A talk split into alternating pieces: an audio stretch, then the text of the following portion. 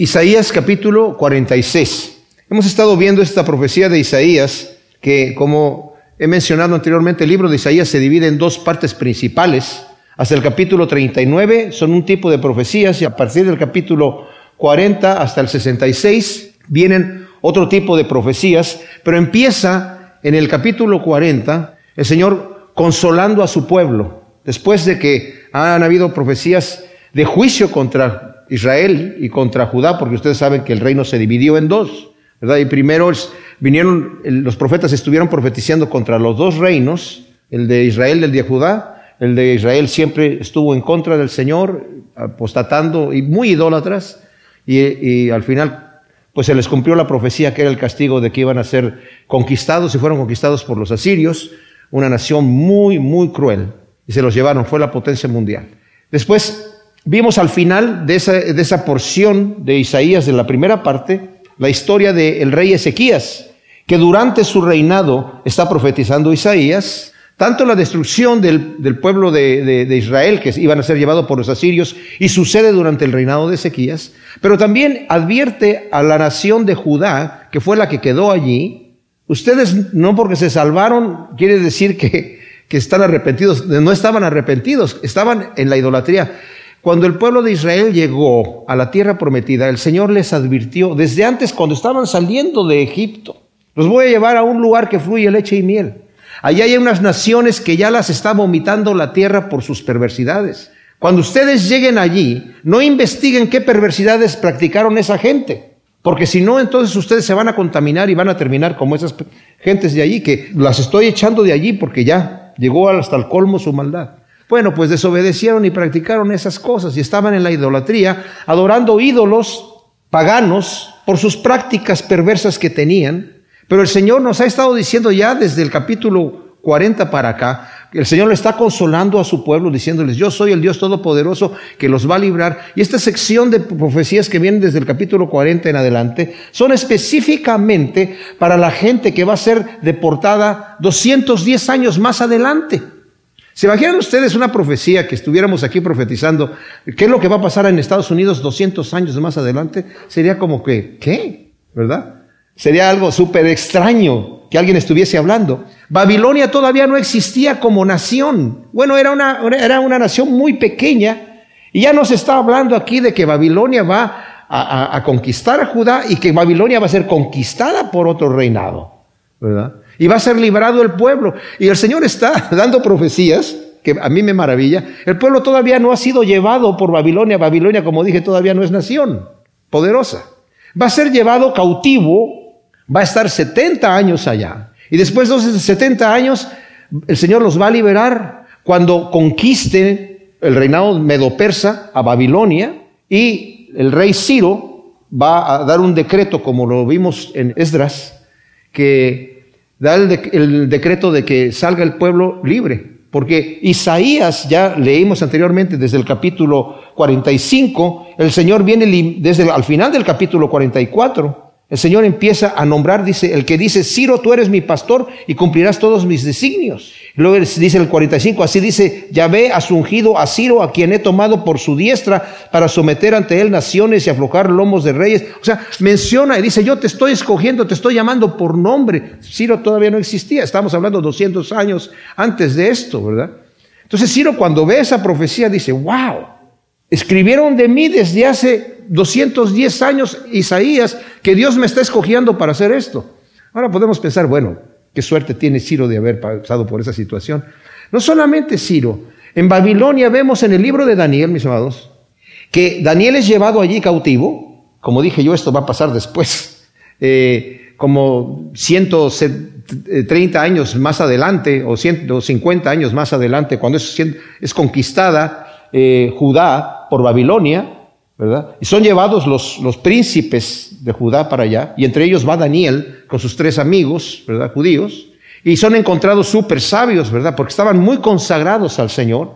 Y empieza Nabucodonosor, que era un rey poderosísimo, ¿verdad? A tener sueños. Y como nadie los puede interpretar, Eh, él quiere destruir a todos los magos. Había, como vamos a estudiar ahora, había mucha hechicería, mucha magia, mucha cosa oculta allí en Babilonia. Y Daniel es el único que los puede interpretar. Y le dice, Dios está hablando de ti también. O sea, no solamente hablaba de Ciro, Dios te está mandando sueños a ti. Él te puso a ti como rey. Y le cuesta trabajo a Nabucodonosor entender por fin el Señor lo tiene que humillar de una manera tremenda para que entienda que el Señor lo puso allí como rey. Pero sus nietos no, no siguió lo, que su padre hizo y al final es destruida Babilonia por la misma razón, por su rebeldía, por su, su soberbia y por la multitud de sus maldades que había ahí. Entonces, estas profecías que vienen desde el capítulo 40 hasta donde estamos leyendo ahora, que son prácticamente unidas, podríamos pensar. No necesariamente que se escribieron en el mismo momento, pero la división de capítulos y versículos no la escribió Isaías, sino está hecha posteriormente y no sabemos en qué momento realmente se rompe una profecía y empieza la otra. Y podemos pensar que esto continúa desde los capítulos anteriores, en donde está el Señor hablando de que su pueblo va a ser liberado. Como dije, todavía ni siquiera Babilonia es nación, va a llegar a ser nación. Ya vimos al final de la primera sección de Isaías que se narra la historia de Ezequías durante su reinado. Como dije, fue conquistado el reinado del norte por Asiria. Asiria quiso conquistar el reinado del sur, pero el Señor libra a Judá, a Ezequías, porque Ezequías fue un rey que se convirtió al Señor e restituyó la adoración a Dios. Y el Señor honró ese arrepentimiento del rey. Y lo prosperó mucho. Y también el Señor destruyó al ejército asirio, de manera que Asiria ya nunca más se levantó como potencia mundial. Y ahí empezó a surgir Babilonia, que llegó a ser la potencia mundial. Y después de esto llegó Babilonia a invadir Judá cuando ya se había cumplido el tiempo en donde Judá, por su pecado, el Señor le dijo, ahora ya eh, te vas, además que no solamente por el pecado que tenían, sino como vimos en el estudio pasado, desde que entraron a la tierra prometida, el Señor les había dicho que de cada seis años que trabajaban, tenían que descansar un año la tierra y luego trabajar otros seis años y dejarla descansar. Y el Señor les dijo, en el año sexto yo les voy a dar el, triple para que ustedes tengan suficiente para que dejen descansar la tierra el otro año que incluso siembren hasta el otro año y las produzca hasta el otro. O sea, les voy a dar el producto de tres años en el último año. Pero ellos no dejaron descansar nunca la tierra. El Señor les dijo, entonces, como no la dejaron descansar, tienen 490 años aquí, los voy a mandar a Babilonia, yo la voy a dejar descansar 70 años. Y estuvieron 70 años ahí. Pero estas profecías son para ese pueblo que está en Babilonia. 210 años antes, el Señor los va a librar. No se desanimen. No se desanimen. Ustedes han, sido muy idólatras, han, han, copiado las religiones de los otros pueblos que yo les dije que no, no son dioses esos dioses. Son hechos con la mano, los hombres los hacen. Tienen ojos y no ven, tienen pies y no caminan. Yo soy el verdadero Dios. Bueno, por fin les cayó el 20, como decimos en México. ¿Entendieron? Y cuando regrese el pueblo de Babilonia a la tierra prometida nuevamente, ya nunca más fueron idólatras, nunca más. Entonces, el versículo 46 Empieza y dice, Bel se postra y Nebo se abate, sus ídolos son puestos sobre las bestias y las estatuas que las cargan en andas son una carga abrumadora. Ahora, nos viene diciendo desde el capítulo 45, desde el versículo 20, hablando acerca de los ídolos. Dice, vamos a leerlo desde el versículo 20, congregados y venid acerca a una sobrevivientes de las naciones, nada saben los que cargan sus ídolos de madera y adoran a un Dios que no puede salvar. Declarad, exponed pruebas y entrar todos en consulta. ¿Quién ha hecho oír esto desde antaño? ¿Quién lo ha dicho desde entonces? ¿No he sido yo, Yahvé? O sea, ¿no soy yo el que les estoy diciendo las cosas que van a acontecer antes de que suceda? No hay otro Dios fuera de mí. Dios justo y salvador, no hay ninguno excepto yo. Miradme y sed salvos todos los confines de la tierra, porque yo soy Elohim y no hay otro. Por mí mismo he jurado, de mi boca ha salido la sentencia y no será revocada, que ante mí se doblará toda rodilla y toda lengua va a prestar juramento, diciendo, solo en Yahvé hallo fuerza y salvación. A él vendrán derrotados los que se enardecían contra él, en Yahvé será justificada y se gloriará la estirpe de Israel. O sea, el Señor acaba de presentar sus credenciales y las va a seguir presentando. ¿De quién es Él? El Dios Todopoderoso. Y luego va a hablar de los ídolos de Babilonia. Los dioses principales de Babilonia tenían muchos, pero los dioses principales eran estos. Bel se postra, Nebo se abate, sus ídolos son puestos sobre las bestias y las estatuas que las cargan en nandas son una carga abrumadora. Ahora, el Señor llama a Ciro su ungido. Este rey Ciro va a llegar y va a conquistar, junto con Darío, de Medo, Darío de Media y Ciro de Persia, van a conquistar Babilonia de una manera tremenda. Ciro hace desviar el río Éufrates que pasaba por en medio de Babilonia, lo hace desviar, por un lado, porque las murallas eran impenetrables. Vamos a ver las dimensiones de las murallas en un momento más.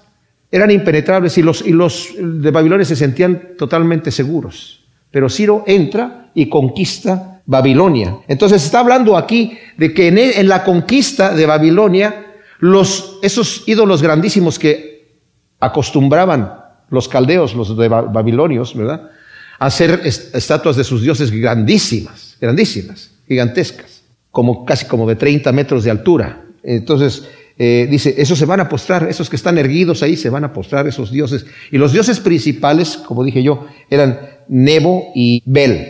El nombre Bel significa profeta, el nombre Nebo significa Señor. Bel era la deidad principal y supuestamente Nebo era su hijo.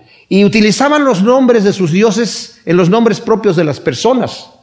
Por ejemplo, el nombre Bel, también eh, Belsasar tiene el nombre de su dios Bel, que significa Bel, el dios Bel o el profeta, protege al rey.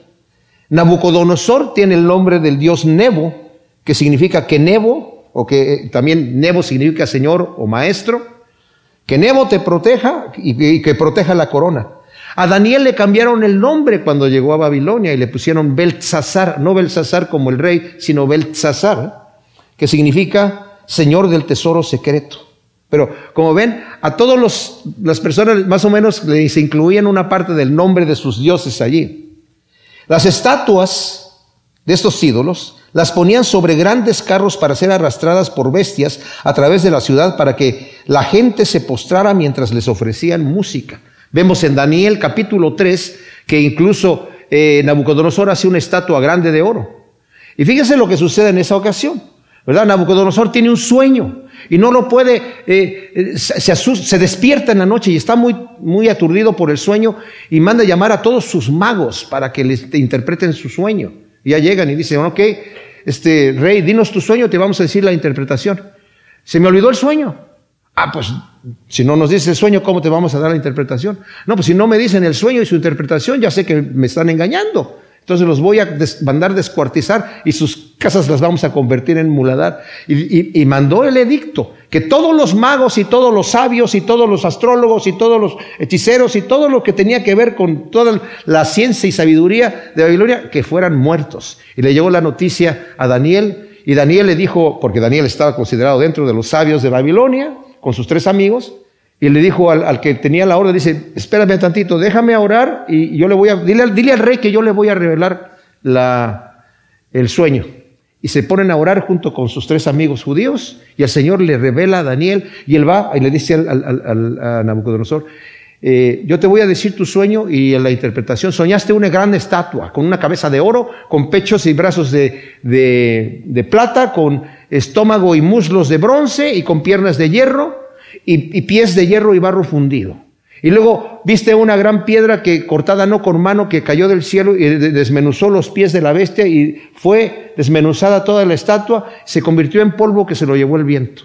Ese es el sueño, la interpretación es esta. Tú eres la cabeza, Dios te ha mostrado, Nabucodonosor, lo que el Señor está haciendo y lo que va a hacer en el futuro.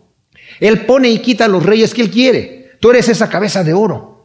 Eres el rey de todo el mundo en este momento. Tu reino es poderosísimo, pero ese reino va a ser reemplazado por uno inferior, el, reinado medo-persa, que son el, el pecho y los brazos de plata.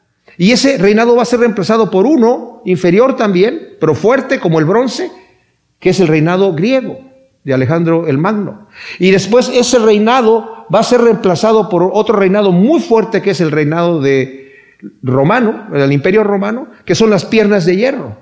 Y en el futuro, al fin del tiempo, todo eso va a ser reemplazado por una unidad de, alianzas de naciones que se van a unir, con, así como el barro se une con el, con el hierro y no se une realmente, no va a ser una unión sólida, van a ser alianzas, pero en parte fuerte y en parte frágil.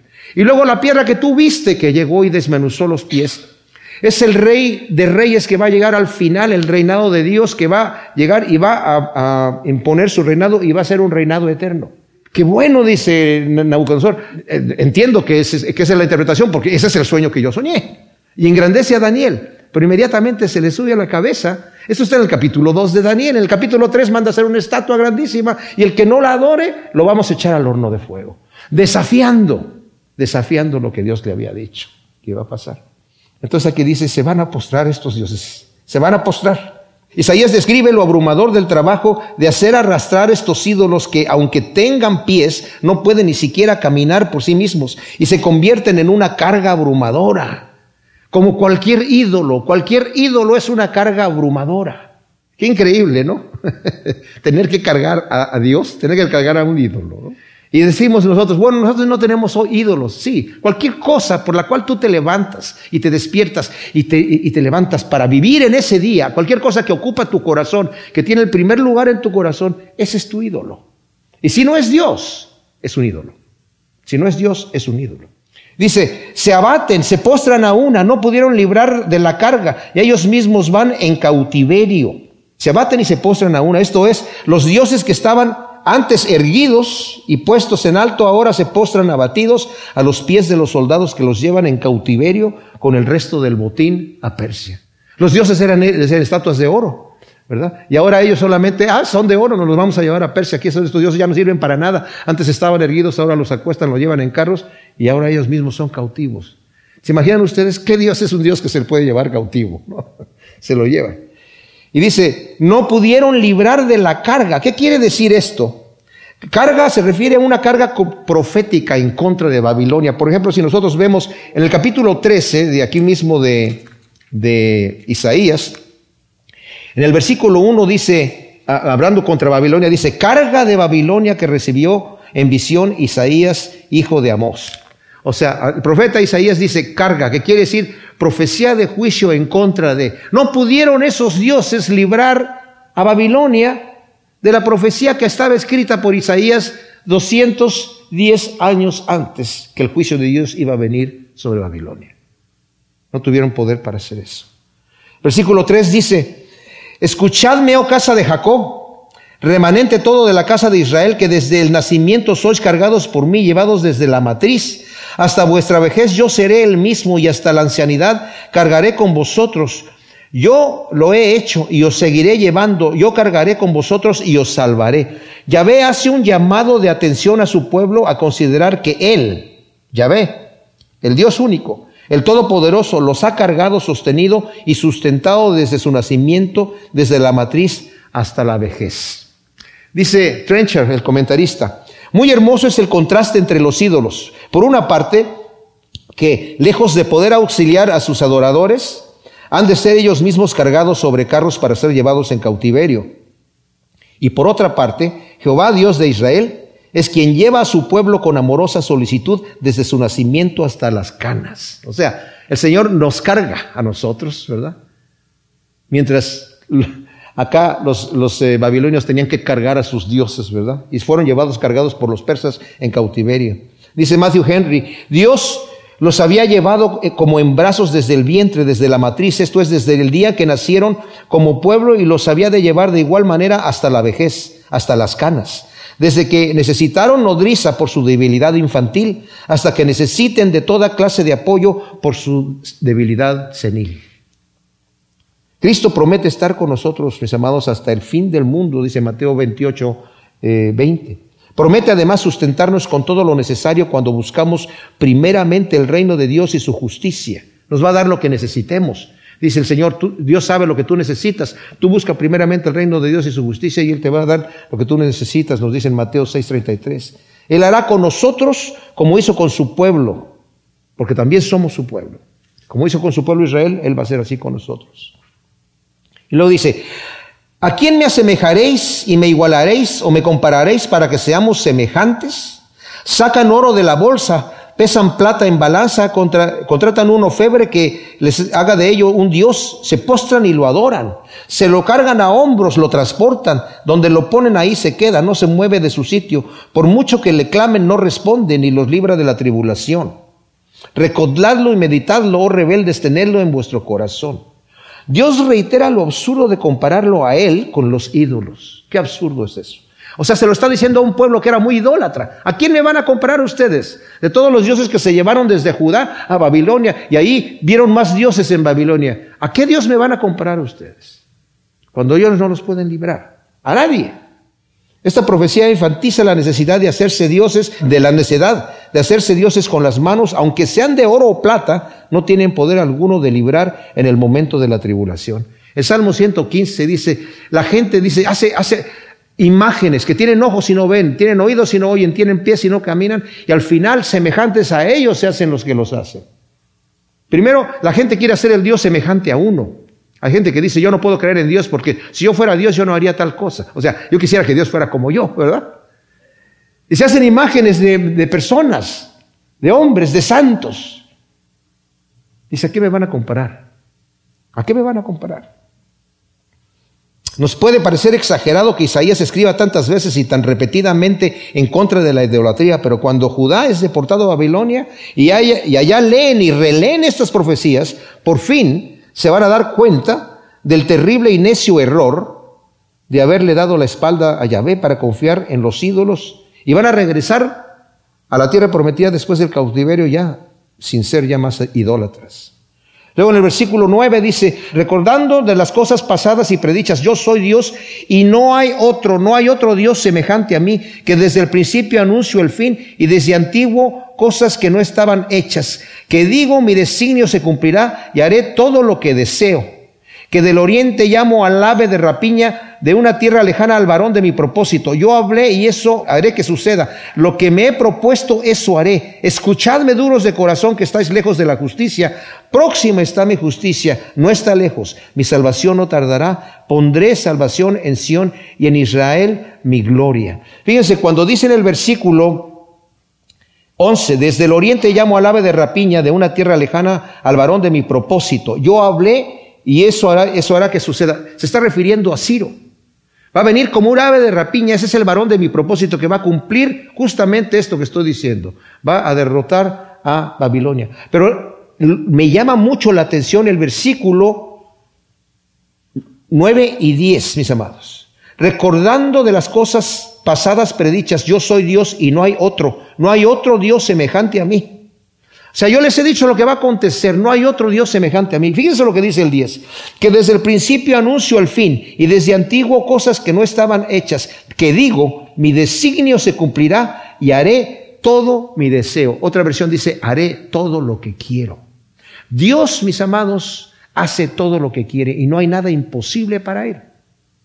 Eso nos podría asustar, nos podría aterrorizar como Dios hace lo que le da la gana, lo que le da la gana. Ay, Dios mío. Pero a la vez debemos de saber que ese Dios todopoderoso y que todo su propósito se cumple es un Dios amoroso. Es el Dios que ha dado a su Hijo por nosotros para darnos salvación. Estamos estudiando Efesios el domingo y vemos que Pablo explota en adoración diciendo, desde antes de la fundación del mundo, desde la eternidad, Dios nos ha enriquecido con todo tipo de bendición espiritual de acuerdo a su propósito y según el designio de su voluntad. Él ha querido adoptarnos como sus hijos, darnos herencia en los cielos. El plan de Dios es maravilloso, mis amados. Y todo lo que Él quiere dice, todo eso, lo que yo quiero, lo voy a llevar a cabo. Capítulo 47 de Isaías continúa Isaías sobre esta profecía en contra de Babilonia, porque Babilonia había llevado cautivo al pueblo de Judá y lo había llevado cautivo porque Judá se había rebelado en contra de Dios. Y el Señor acostumbraba utilizar otras naciones, mucho más perversas que el pueblo de Israel o que el pueblo de Judá, que fueron llevados cautivos. E incluso los profetas se sorprendían. Decían, pero Señor, ¿por qué haces eso? ¿Por qué? Porque ya estás usando naciones que son más perversas. O sea, no entendemos los propósitos de Dios. Pero también el Señor juzga a esas naciones. Entonces, a Babilonia el Señor la utilizó para castigar a su pueblo, pero ahora vamos a ver el juicio que viene aquí en contra de Babilonia, porque Babilonia lo hizo con saña. Y esto nos debe dar temor, mis amados, que cuando vemos una persona o una nación que está siendo atribulada porque le ha dado la espalda a Dios. No decir, ah, pues lo, se lo merecían. Yo conozco cristianos que no, les, no quieren orar por Israel, porque dicen, no, ellos le dieron la espalda a Cristo. ¿Cuántos de los judíos fueron perseguidos durante la Inquisición? Y les decían, bueno, no solamente en la Inquisición. Yo conocí a un judío que vino de Argentina, se fue para, para eh, Israel. Y dijo, ahí en la escuela me perseguían los, alumnos, los niños me decían, asesino de Cristo. Y me tiraban piedras. Bueno, aquí vamos a ver cómo el Señor viene, trae un juicio sobre Babilonia, porque Babilonia dijo, ok, yo te di a ti la capacidad. Y yo te puse ahí para que tú derrotaras a mi pueblo y te lo llevaras cautivo, porque yo lo estaba castigando. Pero tú no lo entendiste así, te ensañaste. También se lo dice a Siria, lo vamos a ver ahora. Entonces dice aquí, el juicio sobre Babilonia, dice en el versículo 1 del capítulo 47, baja, siéntate en el polvo, oh virgen, hija de Babilonia, siéntate en el suelo, sin trono, oh hija de los caldeos. El juicio de Yahvé sobre Babilonia, a quien llama virgen, es decir, en este momento se está refiriendo a una nación joven, hermosa, delicada, en la opulencia de sus palacios y abundantes riquezas. Babilonia era extremadamente rica. O sea, no solamente era el rey que era rico, sino toda la nación. Era una nación completamente rica. Judá también, Israel llegó a estar así cuando era toda una nación. Durante el reinado de Saúl y durante el reinado de David se enriqueció más y se enriqueció más durante el reinado de Salomón. Salomón fue el rey más rico que hubo en la historia. Lo que él recogía de impuestos, solamente de, la nación de Israel, eran 230 toneladas de oro al año. Dice que la plata era tan abundante que era como las piedras. O sea, toda la gente tenía mucho dinero. Y como habían conquistado muchas naciones, tenían muchos esclavos. Vivían muy holgadamente. Y Babilonia vivía exageradamente en esa posición. Exageradamente. Entonces le está diciendo aquí, ah, está hablando, la profecía empieza primero a hablarle a la Babilonia jovencita, ¿verdad? Cuando empieza, digamos, durante el reinado de Nabucodonosor, en ese principio. Y al final va a estar hablando a la Babilonia ya señora grande, pues ya se sentía segura, a mí no me pasa nada porque me he enriquecido demasiado y tengo muchas defensas. Pero primero le está diciendo aquí a la Virgen, baja y siéntate en el polvo, Virgen hija de Babilonia, siéntate en el suelo sin trono, oh hija de los caldeos, nunca más volverás a ser llamada tierna y delicada. Babilonia es llamada hija de los caldeos, aunque caldeo era sinónimo de babilonio, también significa aquellos que se especializaban en lo oculto. O sea, había tanto ocultismo dentro de Babilonia que no solamente había sabios como digamos Daniel y sus compañeros, que eran una sabiduría que tenían sabiduría sana, de ciencia sana, de verdadera ciencia, pero había muchos hechiceros, muchos magos, muchos sátrapas, y Caldeo era otra, aparte, bueno, la región se llamaba Caldea, y Caldeo era todo el que era de esa región, ahí estaba Babilonia, pero también era sinónimo de un tipo de hechicero. Toma las piedras del molino y muele el grano, quítate tu velo y despójate de tu ropaje largo, descubre tus muslos y vadea los ríos, descúbrase tu desnudez, sea vista tu vergüenza. Tomaré venganza y no habrá quien interceda. Nuestro Redentor, cuyo nombre es Yahvé Sebaot, el Santo de Israel, dice, siéntate y calla, y entra en las tinieblas, oh hija de los caldeos, porque nunca más volverán a llamarte soberana de reinos. Eso es tremendo. El versículo 2 dice, Babilonia, a causa de su opulencia y la gran cantidad de esclavos que tenían de los cautivos, no tenían que trabajar. Pero ahora, aquí se ve, la está comparando como una esclava, porque las esclavas eran las que se dedicaban a moler en el molino. Y por eso dice, tú antes estabas delicada sentada ahí, ¿verdad? Eh, pero ahora, toma las piedras de molino y muele el grano. Y luego dice, quítate el velo, delicado. Fíjense que la palabra es quítate tu gorrito que tienes, porque tenían como una especie de gorrito las mujeres de Babilonia, en donde metían su pelo, ¿verdad? A esos, y, era la moda que había en aquel entonces, que no existía cuando Isaías está escribiendo esto. Es como diciendo, quítate tu gorrito, ¿cuál gorrito? ¿Qué, mujer trae gorrito, verdad? Pero y aquí lo tradujeron como velo. O sea, quítate tu, tu, tu, tu hermosa indumentaria que tienes porque eres esclava, ahora vas a ser, vas a ser llevada de allí como esclava a Persia. Te van a llevar ahí. Despójate de tu ropaje largo, ya no vas a tener ese fino y delicado ropaje femenino. Ahora te vas a tener que levantar las faldas para bardear los ríos. O sea, vas a tener que estar trabajando en el río, vas a tener que levantarte esas faldas y vas a tener que vadear, los ríos como lo hacen las sirvientas y las esclavas que tenían en aquel entonces. No tenían muchos sirvientes, había esclavos y amos en aquel entonces. Había esclavos y amos, eso es lo que había. Descúbrase tu desnudez, dice el versículo 3, y se ha visto tu vergüenza. ¡Wow! Las esclavas a veces eran obligadas a mostrar su desnudez en los mercados para ser vendidas. O sea, el comprador que venía y la quería ver, la podía desnudar para ver cómo estaba la mujer, ¿verdad? Y llevársela como esclava para hacer con ella lo que quisiera. Le está diciendo, tú te vas a, vas a, estar en esa condición, ahora como esclava te va. Tú antes hacías eso a otros, te lo van a hacer a ti ahora. Qué tremendo. ¿Cómo es el juicio del Señor, verdad? ¿Cómo es el juicio de Dios? A veces pensamos que la gente cree que se va a salir con la suya. No se sale. Nadie se sale con la suya. Nadie se sale con la suya, sobre todo si están haciendo maldad. Ahora, cuando nosotros reconocemos nuestra vergüenza delante de Dios y reconocemos nuestra incapacidad y decimos, Señor, yo soy indigno.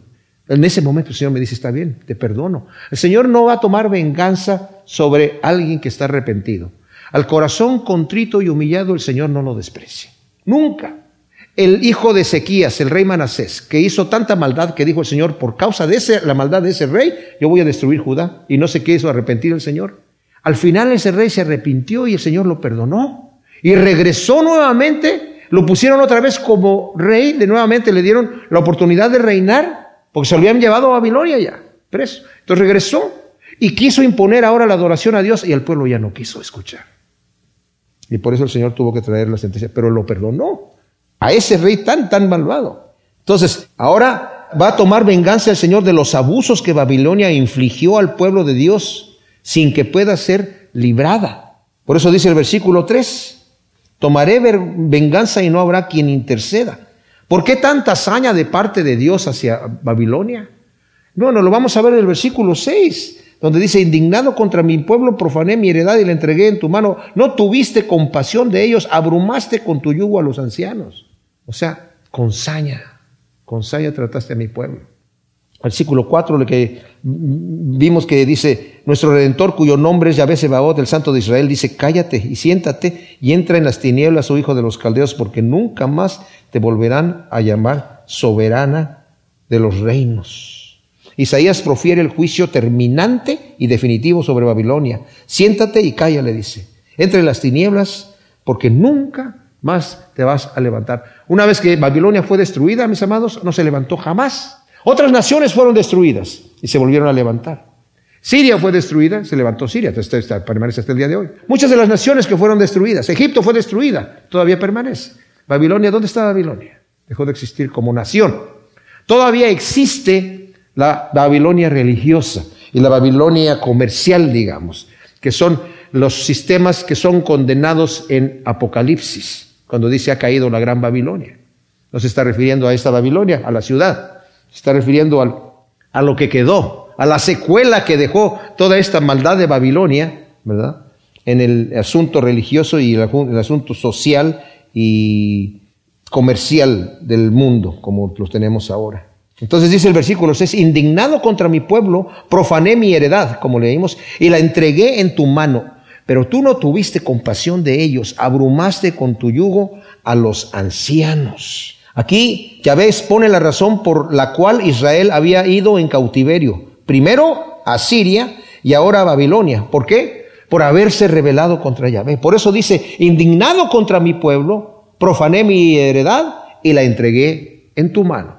O sea, estaba yo juzgando a mi pueblo ahora y la entregué, la entregué. Pero Babilonia, igual que Asiria, en lugar de reconocer que es Dios quien les da el poder de conquistar naciones y aún de llevarse cautivo a Israel, con altivez exagerada y violencia, abusaron de ellos. Fíjense lo que dice aquí mismo en Isaías, en el capítulo 10, mis amados. En el versículo 5 dice así, ay Asiria vara de mi ira. Fíjense, Asiria es vara de mi ira. ¿Cuándo? Cuando conquistó Israel el reinado del norte. Mi indignación cetro de tu mano. O sea, tú eres el, el instrumento de mi indignación contra mi pueblo. Lo envié contra una nación infiel, el pueblo de Israel. Lo despaché contra el pueblo de mi ira para que capturara el botín y tomara despojos y lo pisoteara como barro callejero, pero no lo entendió así, ni eran esos sus designios. Su propósito era aniquilar y exterminar no pocas naciones, porque dijo, ¿no son todos mis ministros reyes? ¿No fue Calno como Alcarquemis, y no fue Amat como Arfad, y Samaria como Damasco, o sea, todas esas naciones que he destruido? Así como mi mano alcanzó reinos de dioses cuyas imágenes eran más que las de Jerusalén y de Samaria, lo hice a Samaria y a sus imágenes. No lo haré con Jerusalén y sus ídolos. Ahí vemos la altanería y la soberbia de, de Asiria. Por eso dice, cuando Adonai acabe con toda su obra en el monte Sión y en Jerusalén, castigará el fruto de la soberbia del corazón del rey de Asiria y la arrogancia altanera de sus ojos, porque dijo, con la fuerza de mi mano he hecho esto, con mi talento, porque soy muy entendido. Así cambio las fronteras de los pueblos, me apodero de sus tesoros, y como valiente derribo a los que están entronizados. Mi mano toma como de un nido la riqueza de los pueblos, como cualquiera recoge huevos abandonados. Así he recogido yo todos los tesoros de la tierra y no ha habido quien moviera el ala ni dijera pío. Wow. O sea, arrogantemente a Siria, que el Señor le había puesto como para de indignación, no solamente contra el pueblo de Israel, sino con todas las otras naciones también perversas que había, pero ellos no lo vieron así. Así está Babilonia. Y por eso viene el juicio ahora sobre Babilonia de esta manera. Lo dice el versículo 7, diciéndote, seré señora por siempre. Aquí vemos a la Babilonia, ya señora, ¿verdad? Por siempre jamás, sin considerar esto, sin pensar en el desenlace. O sea, vemos aquí a Babilonia, como dije, ya una virgen delicada y relajada y regalada, sino como una señora casada y segura que con altivez cree que será el poder mundial por siempre jamás. Dice la versión de Reina Valera contemporánea, creíste que siempre serías señora, pero no te detuviste a pensar que un día te llegaría tu fin. Los reyes de Babilonia despreciaron las profecías sobre la destrucción de Babilonia, y por su soberbia y hechicerías y por no reconocer al Dios único y santo y verdadero. Versículo 8 dice, ahora pues, escucha esto, oh mujer lasciva, tú que reinabas confiadamente y te decías, yo y nadie más que yo, no me quedaré viuda ni perderé a mis hijos. ¡Wow! Mujer lasciva le llama, denota la perversidad que dominaba en la sociedad como en nuestros días. El pudor, mis amados, es una debilidad de carácter, una inseguridad física. Ya el pudor no, no, no, no, no se conoce. Antes las mujeres, por ejemplo, tenían pudor. Era, era algo que era una virtud. Ahora muestran todo en Facebook, ¿verdad? Se muestran todo lo que tienen y hasta lo que no tienen. Porque lo photoshopean de manera que se vea de una forma especial, ¿verdad? Es impresionante. dice que reinaba confiadamente. Babilonia tenía una gran muralla alrededor, fíjense, de toda la ciudad de 85 metros de altura. Imagínense ustedes, una muralla de 85 metros de altura y de 6 metros de ancho, con 100 puertas de bronce. Se creían, aquí no pasa nada. Cuando llegaron los medo persas, estaban allí rodeando la ciudad, los soldados vieron y dijeron, creen que nos van a conquistar. ¿Y saben qué hizo el rey Belsasar? Vamos a hacer fiesta, vamos a emborracharnos todos. Hicieron una gran fiesta y pensaron a estos tipos, que son? Son hormiguitas ahí, apenas las alcanzamos a ver desde acá arriba de la muralla. Y hicieron bajar el río, entraron y en un solo día, mis amados, conquistaron. Dicen que, la historia dice que los, los de Babilonia no sabían ni que se habían sido conquistados. Porque llegaron y mataron al rey y tomaron posesión del reinado y los de Babilonia todavía andaban pensando que todavía estamos en fiesta hasta que, no, te los vamos a llevar cautivos. Y poco a poco se los fueron llevando cautivos hasta que se dieron cuenta que llegaron a ser, de ser la jovencita delicada, a llegar a ser la esclava. Y sus dioses, vámonos con los dioses también. Y todo el mundo. ¡Wow! Y después el pueblo de Israel fue liberado por mano de Ciro, porque era en realidad por mano del Señor, como dijo, yo lo voy a hacer. Entonces, Babilonia era la arrogante, que fíjese lo que dice aquí, yo y nadie más que yo, dice. Tú decías eso arrogante, desafiaba a Dios diciendo yo y nadie más que yo. Y luego en el versículo 10 también otra vez lo vuelve a decir al final del versículo 10, y dijiste en tu corazón, yo y nadie más que yo. Frase que solamente la puede decir el gran yo soy. Mis amados, en el, versículo, el capítulo 45, si le dan la vuelta allí, en el versículo 5 y 6 dice, yo soy Yahvé y no hay otro. Y al final del versículo 6, yo Yahvé y no hay otro. O sea, él sí lo puede decir. Pero Babilonia decía, no, yo y nadie más que yo. ¿Cuál Dios? Yo y nadie más. Como el faraón de Egipto. Cuando llegó Moisés y le dijo, Dice el Señor que dejes ir a, a, su pueblo. ¿Quién? Yahvé. ¿Quién es Yahvé? Para que yo deje ir al pueblo. ¿Quién es él? Yo soy faraón. Ah, bueno, te va a mostrar quién es él en un momentito más. Y dice, no me quedaré viuda, ni perderé mis hijos. Es decir, nunca me veré privada de un monarca que como esposo me defienda y me proteja. Y tampoco me veré privada de habitantes, de hijos, por exterminio o manos de un poderoso conquistador. Bueno, no obstante, dice el versículo 9, estas dos cosas te sobrevendrán de repente en un mismo día. Viuda y sin hijos te verás al mismo tiempo. En su plena medida ya vienen contra ti a pesar de la multitud de tus hechizos y de tus más poderosos encantamientos. El juicio de Dios, no obstante, vino y va en un solo día. La multitud de hechizos y poderosos encantamientos no te podrán detener del castigo del Todopoderoso. El versículo 10 dice, porque te confiaste en tu maldad diciendo, no hay quien me vea. Fuiste pervertida por tu arrogante ciencia y dijiste en tu corazón, yo y nadie más que yo. Pero vendrá sobre ti una desgracia que no sabrás conjurar. Caerá sobre ti una calamidad de la cual no te podrás librar. Antes que puedas darte cuenta, la devastación vendrá sobre ti de repente. Wow. Dice el versículo 10, te confiaste en tu maldad. No hay quien me vea. Fuiste pervertida por tu arrogante ciencia. Como el mundo de hoy, Babilonia confió en su maldad y en su arrogante ciencia. Dijo, no hay quien me vea, no hay Dios. Hago lo que quiero y no le tendré que dar cuenta a nadie. Y eso dice la ciencia hoy. Pablo le llama en Timoteo, 1 Timoteo 6:20, la falsamente llamada ciencia. Están enseñando a, a, los jóvenes hoy en las escuelas, lo estábamos viendo en el estudio de varones, ¿verdad? Ya no como teoría, la teoría de la evolución, sino como un hecho científico y comprobado. No es cierto, es mentira.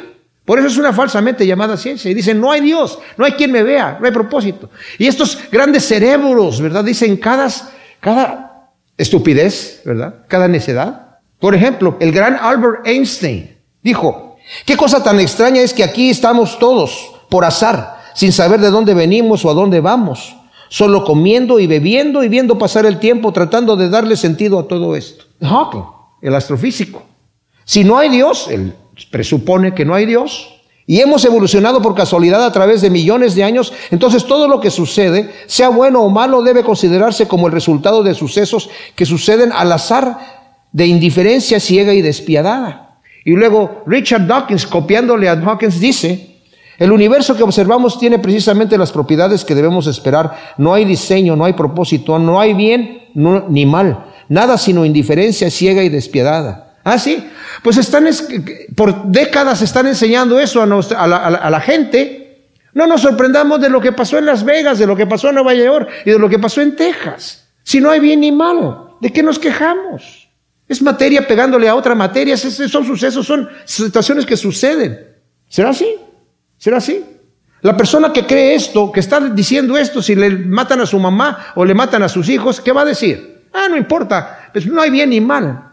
No. No. Saben lo que están diciendo, pero son ciegos a la realidad. Esa es la arrogante ciencia. Y predican con arrogancia. Richard Dawkins tiene uno de los libros más, vendidos en su época. Estaba segundo a la Biblia cuando salió. Y blasfema de Dios de una forma tremendísima, tremendísima. Del cristianismo específicamente. Porque un día lo llevaron a una estación árabe y él estaba tirando duro, duro, duro, duro al, Dios de la Biblia, al Dios de la Biblia, y le dice ahí el, entrevistador, ¿y qué dice del Dios del Corán? Dice, realmente no he leído el Corán y no podría opinar, se achicó, ¿verdad? Lo que pasa es que él está hablando en contra de Dios, de la existencia de Dios. Y ahí ya no, ya no quiso decir mucho, ¿verdad? Porque dije, yo quiero salir vivo de aquí. Y cuando dice que indiferencia ciega y despiadada, despiadada, pues si no hay bien ni mal, porque dices que es despiadada, pero bueno, Ahora, la gente dice, ¿quién te crees que eres tú para compararte con Albert Einstein, con Hawkins, con Richard Dawkins? ¿Qué te crees que eres tú, Alejandro? No, pues yo no soy nadie. El Señor escogió lo vil y menospreciado del mundo para avergonzar a lo que es, ¿verdad? Babilonia reitera su arrogancia, como John Lennon decía, yo no creo en Cristo, yo no creo en Buda, yo no creo en nadie, solamente creo en mí. Ah, perfecto. ¿Dónde está John Lennon? Entregándole cuentas al Señor. Ahora sí cree en Él. Persiste ahora en tus conjuros y en tus muchas hechicerías con las que te has desvelado desde tu juventud. Quizá puedas sacar algún provecho. Si el Señor está eh, burlándose un poquito. Eh, dedícate a tus hechicerías y a tus conjuros que estás haciendo, porque el juicio te viene. Quizás puedes sacar algún provecho en lo que te llega, ¿verdad? Dice, quizás puedas sacar algún provecho, quizá ocasionar algo de terror a alguien. Estás perdida en la multitud de tus consejos. Levántense ahora los que reparten los cielos y los que contemplan las estrellas y los pronosticadores y que te salven de lo que sobrevendrá. He aquí serán como paja, y el fuego los consumirá, no podrán librar su vida del poder de las llamas, que no son precisamente brasas para calentarse ni lumbre ante la cual uno puede sentarse. Así han sido para ti aquellos por los cuales te afanaste, o sea, todos estos magos y hechiceros, aquellos con quienes has traficado desde tu juventud, andarán ellos errantes cada uno por su lado y no habrá quien te pueda salvar. Belsasar estaba confiado, mis amados, en la fortaleza del muro de la ciudad, en su ejército, en sus hechiceros, magos, astrólogos, pronosticadores, sabios, etcétera, que eran protegidos y sostenidos por el Estado. Pero Yahvé los desafía a que usen de todos sus hechizos y conjuros para que salven a Babilonia del inminente castigo de Dios. Pero ni siquiera pudieron leer ni interpretar el juicio que Dios escribió en la pared, en Daniel 5.8. La misma mano de Dios escribió el juicio que venía sobre Babilonia y nadie mandó todo, a traer todos los magos y astrólogos y ni siquiera lo podían leer. Hasta que llegó Daniel, el profeta de Dios, que lo leyó y le dice, ese es el juicio en contra de Babilonia. ¿Saben qué es lo trágico, mis hermanos?